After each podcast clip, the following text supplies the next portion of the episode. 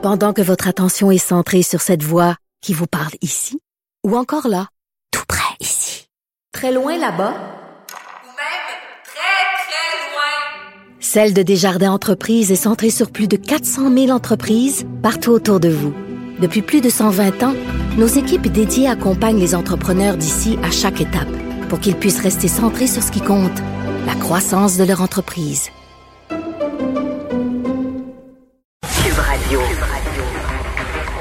Cube Radio. En direct à LCN.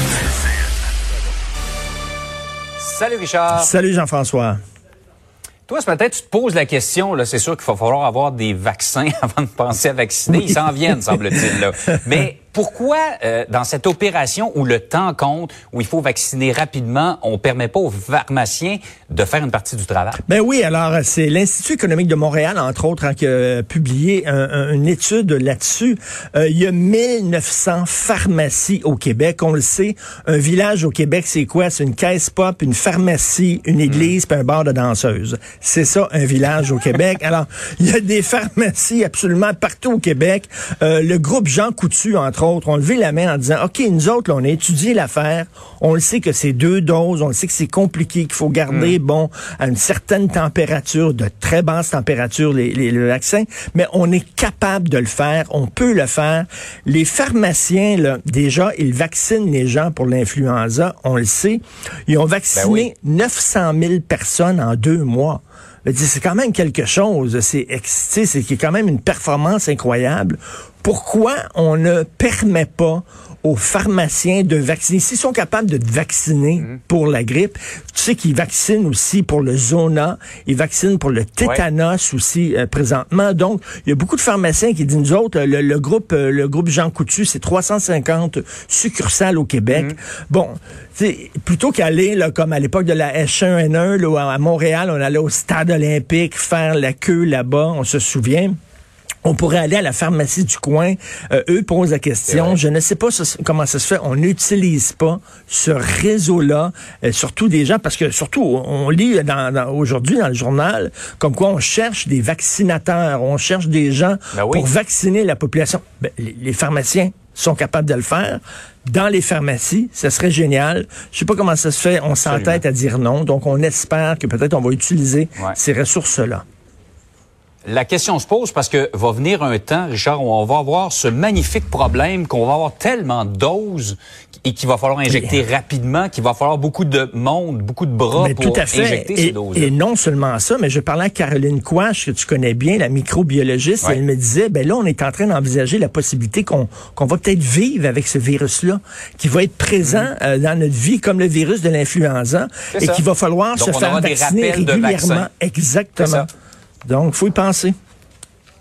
Absolument.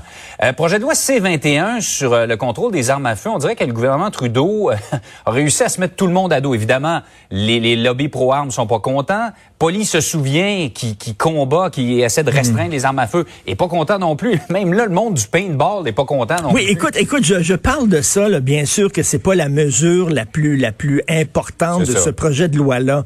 Mais bon, on veut interdire la vente et l'achat d'armes de paintball. En fait, c'est des, des, des, des, des fusils jouets. OK? Puis ces fusils-là ressemblent vraiment à des vraies armes. Et on dit aux gens du, du paintball, du airsoft, de simulation de combat, écoutez, pourquoi vous utilisez pas des, des armes en plastique qui ressemblent pas à des vraies armes? Et là, tu les gens de ce milieu-là, du, euh, du paintball, qui disent on veut rien savoir. On veut... Là, attends une minute. C'est parce qu'il y a des gens qui utilisent ces armes-là pour faire des vols ou pour être- non, on veut rien. C'est- Nous autres, ça fait partie du jeu. Ça fait partie du fun que notre arme ressemble à une vraie arme. Écoute, je suis allé, moi, faire du paintball. J'aime ça. Je suis allé faire des simulations de combat. Il me je te vois pas pour Oui, je, je l'ai fait une journée de temps dans le bois. J'étais avec une armée, puis tout ça, puis on était le maquillé, puis écoute, c'était vraiment le fun. C'était Ben, je très le pour voir fun. des photos de ça.